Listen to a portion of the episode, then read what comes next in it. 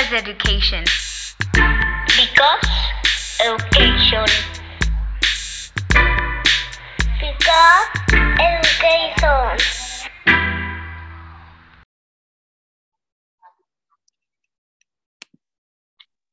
Hola, ¿cómo están? Bienvenidos a otro nuevo episodio. El día de hoy vamos a seguir con todo el tema de los sistemas educativos de otros países. El día de hoy vamos a hablar sobre el de Canadá y para esto tenemos una invitada sumamente especial. Ella es Jimena Pérez. Ha vivido muchísimos años en Canadá. Ahorita ella nos va a platicar un poco de, bueno, bastante de toda su experiencia académica en este país. Y pues bueno, Jimena, te doy la bienvenida si te quieres presentar. Muchas gracias, Renata. Muchas gracias, Marijose. Hola a todos, hola a todas. Um, gracias por tenerme aquí para platicar con ustedes. Bueno, yo me vine de México a Canadá cuando tenía cuatro años. Mis papás nos trajeron para acá y pues llevo toda mi vida desde entonces acá. Acabo de cumplir, bueno, voy a cumplir 27 años. Entonces, llevo toda la primaria, secundaria y lo que diríamos nosotros la universidad acá. Y pues... la, vida canadiense en, tema del sistema educativo es súper diferente a lo que yo he escuchado de México. Obviamente sí hay similaridades, pero pues hay diferencias en temas de clases sociales, en temas de cómo tienes que entrar a la universidad, cómo ese tipo de cosas funcionan. Y bueno, pues estoy aquí para platicarles sobre eso. Y yo me gradué de la universidad en 2018, estudié sociología y comercio y ahora trabajo como um, manejadora de proyectos en um, seguri seguridad cibernética en una compañía que se llama Kendall, que um, es parte de IBM. Entonces llevo haciendo eso ya cuatro años. Ok, Ay, pues muchísimas gracias por estar aquí otra vez. Este, y bueno, vamos a empezar un poquito con las preguntas. Este, una pregunta que se me hace como esencial y creo que dependiendo del país cambia muchísimo es ¿a qué edad empiezan la escuela? O sea, ¿a qué edad ya es obligatorio que tú vayas a la escuela en Canadá? Ok, bueno, en Canadá la edad obligatoria para entrar a la escuela son seis años, que es tu primer año de primaria. Obviamente tenemos lo que se llama lo que ustedes le dirían como que jardín infantil más o menos, que es lo de kindergarten. Eso normalmente puedes entrar cuando tienes cuatro años. O tenemos programas como que Montessori o tipo cosas así para niños más chiquitos, pero cuando te forzan a entrar a la escuela o hacer escuela desde casa es a los seis años. Entonces Canadá te ofrece que tengas el currículo dentro de una escuela o puedes hacer escuela desde casa si tus papás se les antoja hacer eso, diferente método, pero tienes que seguir el currículo educativo de Canadá. Y, por ejemplo, si yo quisiera meter a mis hijos en este preescolar, en este kinder, ¿esto sería gratis o esto sí tiene como un precio, ya que no es obligatorio? No, entonces en Canadá todo es gratis para el sistema educativo, menos si te quieres meter a escuelas privadas. Entonces, Obviamente no es como en México que hay tanta diferencia entre la escuela privada y la escuela pública. Aquí en la escuela pública no hay, no hay diferencia clase social. Yo iba a la escuela con gente de bajos recursos o con gente que sus papás eran dueños de compañías gigantescas. Entonces no hay diferencia grande. Obviamente sí puedes entrar a una escuela privada si se te antoja. Yo siempre decía no veo la necesidad porque Canadá enforza que tienen que tener el mismo currículo. Entonces no hay no hay beneficios a ir a una escuela privada, lo único que es es por, pues, por decir que fuiste a una escuela privada, pero las escuelas privadas aquí en Canadá cuestan como 30 mil dólares al año. Entonces, no ves, no ves muchísima gente que lo hace. Lo que actualmente vemos mucho, que a mí se me hacía muy padre cuando empecé a hacer amistades en escuelas privadas, es vemos mucha gente de otros países. Por ejemplo, habían muchos niños de México que venían a nuestras, nuestras escuelas privadas, teníamos muchos niños de Cuba, otros países um, de Latinoamérica que sus papás los traían a escuelas acá. Pero Ah, no, no, no, no, sigue. No, no, no, no, no, nada más iba a decir que no, lo, todo es gratis, al menos que quieras como que entrar a cosas más especializadas, tipo como que escuelas Montessori, que son un poquito más enfocadas en e, educar a tus hijos en en vez de como que estar sentado en un escritorio y aprender, más con las manos, más cosas uno en uno. Si te quieres especializar de esa manera, obviamente eso tiene costo, pero nuestro sistema educativo completamente es gratis hasta que llegues a la universidad. Va, perfecto. La verdad es que eso yo no lo sabía, pero está increíble poder tener de cierta manera lo mismo de un muy buen nivel eh, de forma pues gratuita, ya que aquí en México pues es todo lo contrario y ahora sí es un contraste increíblemente grande. Yo te quería preguntar, no sé si sepas que aquí en México pues a los maestros se les paga pues muy poco, creo yo, y como que el rol del docente pues viene siendo pues muy poco valorado. Allá en Canadá, ¿cómo es? O sea, al maestro, o sea, ¿es alguien muy importante o qué importancia o qué valor se le da al rol del docente allá en, en este sistema educativo? Yo diría que de alguna manera también, obviamente siempre cuando hago las comparaciones con mis primas o con tíos o cosas así, pues cuando dicen que un maestro hace, no sé, 40, 60 mil dólares al año, pues suena como mucho en México, pero también siempre nos tenemos que acordar que el, el, sistema económico es muy diferente, entonces 40 mil dólares aquí, pues es, es mínimo, es, no, es, no es mucho dinero. Entonces, yo diría que no, no se valora muchísimo. Tenemos muchísimas situaciones donde los maestros se van en huelgas porque no los valoran, no les pagan lo suficiente, o por ejemplo algo que es un muy gran problema aquí es que no te dan lo suficiente para poder mantener una clase bien, entonces no te dan ni cuadernos, no te dan ni cosas para enseñarles a los niños, ah, muchas veces los escritorios están viejísimos, entonces tú ves, tú de veras ves la diferencia entre las maestras que ponen un poquito de su dinero a sus clases contra las maestras que no. Entonces, muchas veces entras a una clase que la ves decorada padrísimo con las multiplicaciones y dibujitos y cosas muy padres contra una clase que pues no tiene esos recursos porque la maestra a lo mejor no tiene ese dinero extra para ayudarte. Entonces, eso ha pasado muchísimo en los últimos años y hemos tenido muchas huelgas de maestros porque desafortunadamente nuestro gobierno constantemente está haciendo más cortes en la educación y pues eso está afectando muchísimo a nuestros estudiantes las clases de niños están creciendo más. Creo que ahorita en Canadá, lo último que leí, pueden tener un maestro hasta 32 niños en la primaria, que dice, no manches, 32 niños, ¿quién puede con 32 niños educarlos bien y pues poder darle la, atención suficiente a cada uno? Entonces, sí, a lo mejor no, no hay nivel que a lo mejor ustedes tienen en México, obviamente yo no sé qué es la situación en México, pero sí, desafortunadamente, Canadá no valora lo suficientemente a sus maestros y pues eso, especialmente con la pandemia también, eso afectó muchísimo a los niños. Ok, entonces como retomando toda esta parte ahorita que mencionas, como en la primaria, todo esto, tú mencionaste que inicia la escuela a los seis años. Entonces, de los seis a los cuántos años o cuántos años son de primaria? Ok, entonces primaria es lo que consideramos, consideramos grado 1 a grado 8. Ok. Entonces, normalmente terminas la primaria como a los 12, 13 años, dependiendo de cuándo, cuando cumplas, y luego entras a la secundaria de grado 9 a grado 12, y luego ya entras a la universidad.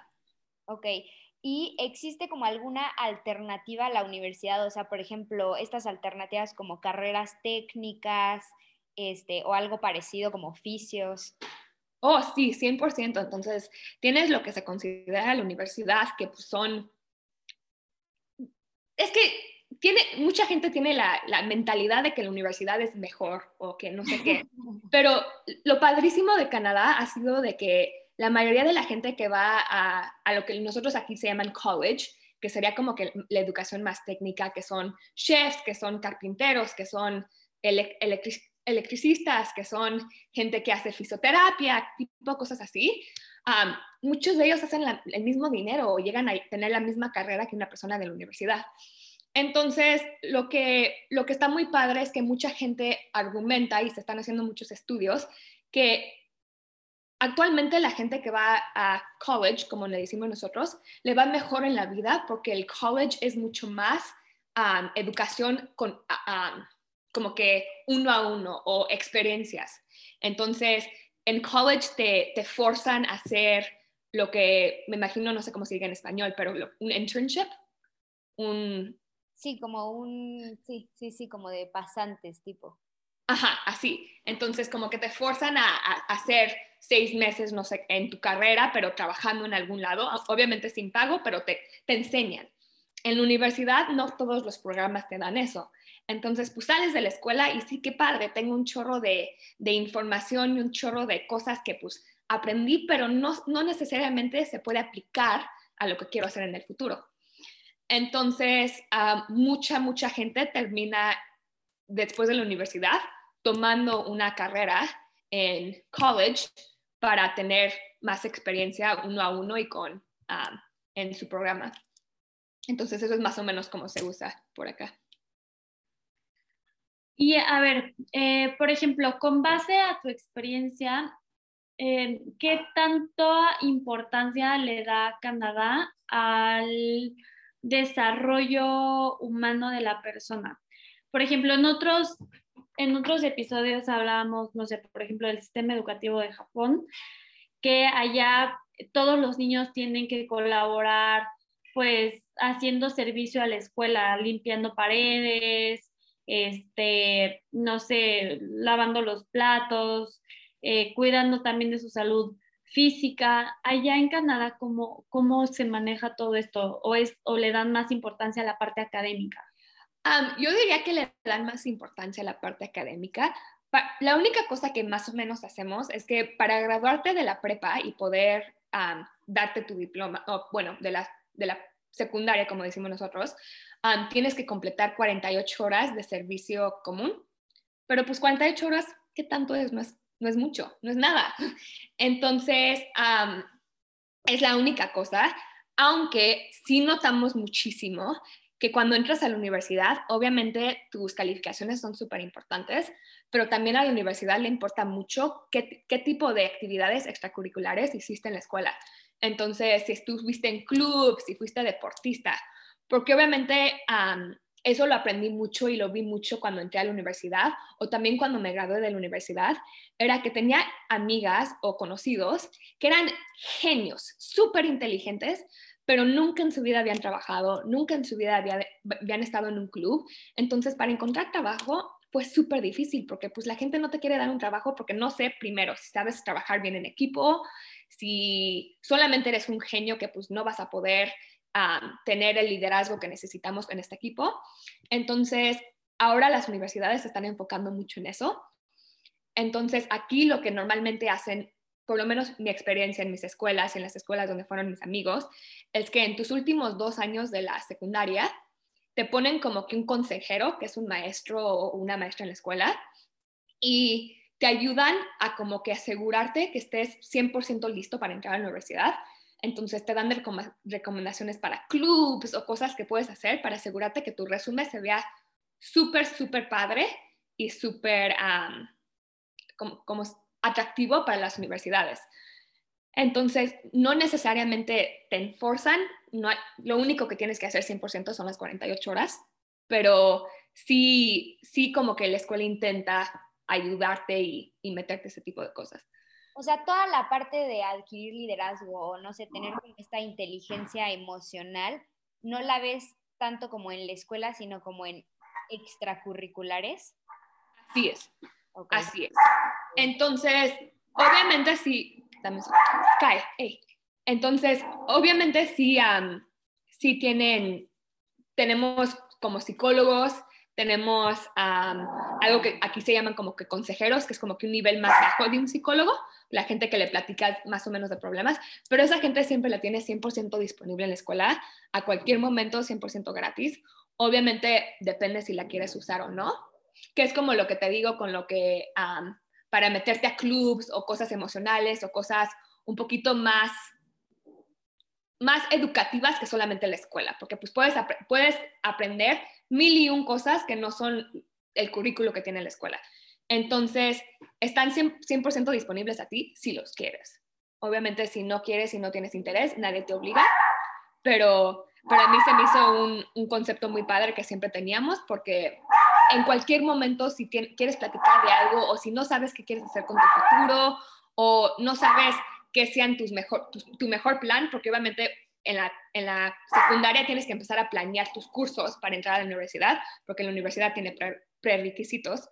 Entonces, ellos te pueden aconsejar con todo eso.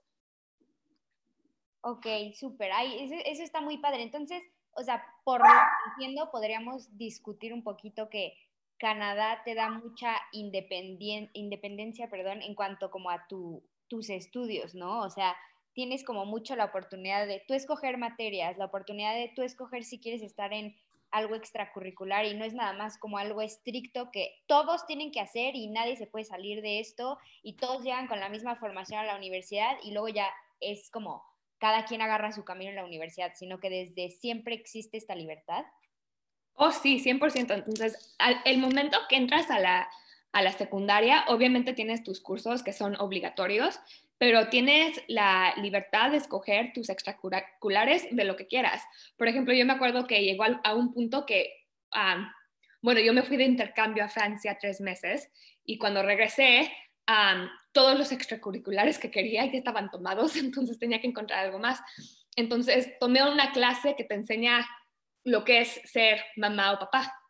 Entonces, nuestro proyecto final era que tenías que traer una panza sintética una semana entera, la tenías que tratar de utilizar lo, más tiempo que podías para pues, que, que, una mujer pueda sentir lo que se siente tener el peso del bebé y un hombre también.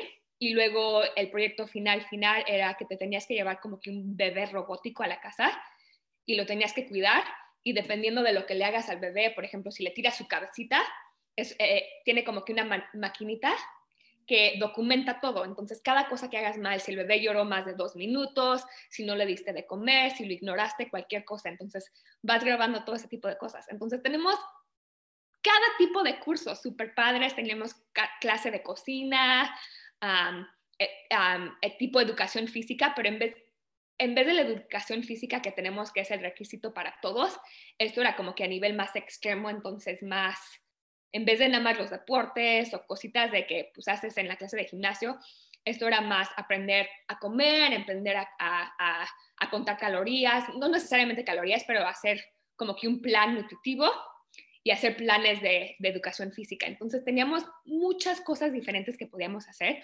Obviamente tratas de acoplar qué quepa en tu, en tu currículo o que te funcione más para entrar a la escuela, pero siempre tenías al semestre por lo menos dos clases que podían ser 100% lo que se te antojara, que era muy padre porque pues puedes, puedes explorar, que que es lo que me gusta mucho del sistema de Canadá, porque pues estamos chiquitos, no sabes qué quieres estudiar, no sabes qué quieres hacer en un futuro, entonces si puedes intentar seis cosas durante tu secundaria, pues te puedes dar una idea antes de que entres a la universidad si de veras te gusta o si eres bueno en lo que piensas que quieres hacer para el resto de tu vida. Eso está increíble, que te den esta visión y esta oportunidad de probar, porque como dices, o sea, hay veces que sales aquí, por ejemplo, de preparatoria y todavía no sabes qué vas a estudiar y estás como en esta crisis de qué carrera elijo o me tomo un año sabático, pero el hecho de que te den la oportunidad de explorar diversas áreas y que tú tengas la oportunidad de, elegir qué es lo que te llama la atención, pues ahora sí que sí es justamente como dices, un apoyo y eso está increíble. Yo te quiero preguntar, ¿cómo es el sistema de calificación allá? Por ejemplo, ¿con cuánto o sea, con cuánto repruebas, cómo, cómo se califica, porque tengo entendido que eh, en Estados Unidos es con, con, letras y dependiendo de cada letra es como una calificación y con eso pasas o repruebas o cómo se maneja ahí en Canadá. Bueno, Canadá te lo hace un poquito complicado, entonces en la primaria y en la, en la primaria te lo hacen con letras, entonces tu A es como que tu 9, tu 9 10, de, de, de 90 a 100, tu B es como que tu, más o menos, no, normalmente como que tu A es de 80 a 100, tu B es como que de 70 a 80, tu C es de 50 a como que 69 y luego tu D es en lo que sea debajo de, de mal. Pero Canadá es lo único que no me gusta de Canadá, no te reprueban. Entonces, en la primaria y en la secundaria no te reprueban, al menos que de veras no vayas a clases, pero tú te puedes sacar un 30 y pues obviamente sí reprobaste la clase, pero te tienen que pasar. No es hasta que llegues a la universidad que de veras te forzan a, a volver a tomar la clase. Que es algo que a mí se me hacía súper chafa, porque pues cómo vas a dejar un chavito. Obviamente hay veces que la gente tiene problemas en, aprender, en aprender y pues cómo vas a dejar un chavito que sacó un 30, pues entrar a un nivel más grande el año siguiente. Pues obviamente si sacó un 30 en el nivel más bajo, en el nivel más grande, pues va a sacar un 10, porque pues no, siempre vas creciendo en lo que aprendiste del año anterior. Entonces, eso es lo que yo diría que es medio chafa de nuestro sistema, porque pues no te prepara para la universidad, porque en la universidad si repruebas, repruebas y pues adiós, y pues te pueden correr de la escuela. Las únicas situaciones que he visto donde te corren de la prepa o, o de la secundaria y la primaria es si no vas a clases. Entonces tienes un límite de clases que tienes que atender en persona durante el año escolar y por alguna razón si no atiendes ese límite, aunque tengas las mejores calificaciones posibles, no, no, te, no te pueden pasar el año. Ok, y en todo esto, por ejemplo, hablando también como de calificaciones y todo esto, ¿cómo funciona la parte de los exámenes? O sea, hay sistemas educativos que dicen, ¿saben qué? Yo a los niños de primaria no les voy a poner exámenes por nada del mundo. O, por ejemplo, todas estas como pruebas estandarizadas que también existen, no sé si, si en Canadá las apliquen también.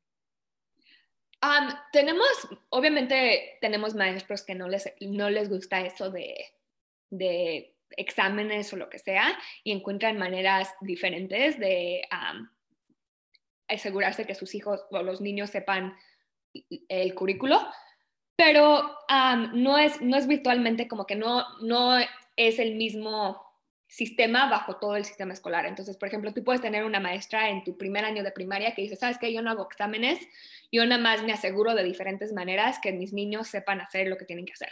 Pero tu segundo año de primaria a lo mejor tienes una maestra que hace 20 exámenes.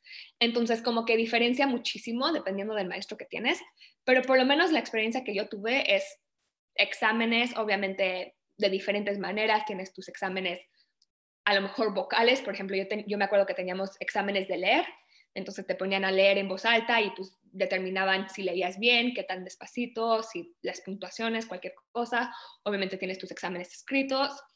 Hay veces que tienes exámenes en grupos, que eso siempre se me hacía muy padre porque pues puedes pensar de diferentes maneras. y tenemos nuestros exámenes estándar. Entonces, algo aquí que se utiliza es que en la secundaria tienes un examen de literatura que tiene que hacer todo Canadá para determinar los niveles de literatura de todo Canadá. Y luego tienes que hacer tres exámenes de matemáticas, eh, uno en grado 3, otro en grado 6 y otro en grado 9, para ver los niveles de matemáticas. Y estos son los exámenes que son universales en todo Canadá. Y bueno, ya ahora sí, por último, ¿crees que nos puedas mencionar aproximadamente cuánto gana un maestro o sea, nos habías comentado antes de empezar este, este episodio que varía, pero para nuestros oyentes, ¿crees que les puedas dar como un aproximado dependiendo de, o sea, de su experiencia? Sí, claro. Entonces, normalmente los maestros que acaban de empezar, su salario mínimo empieza como 40 mil dólares al año.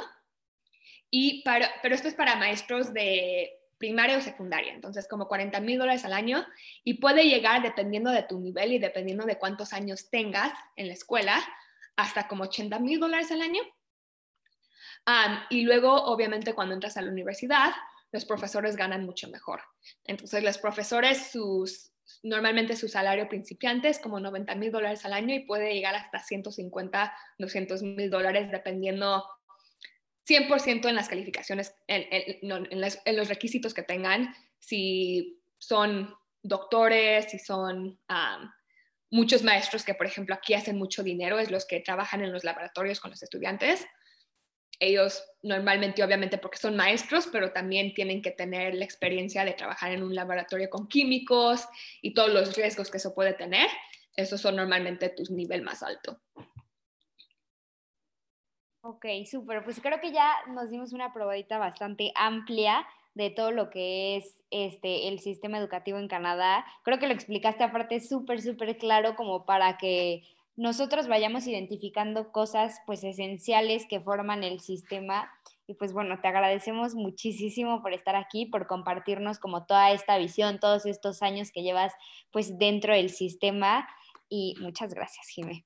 Muchas gracias, María José. Muchas gracias, Renata. Fue un placer. Y gracias a todos por escuchar. Súper, pues nos vemos entonces en el próximo episodio.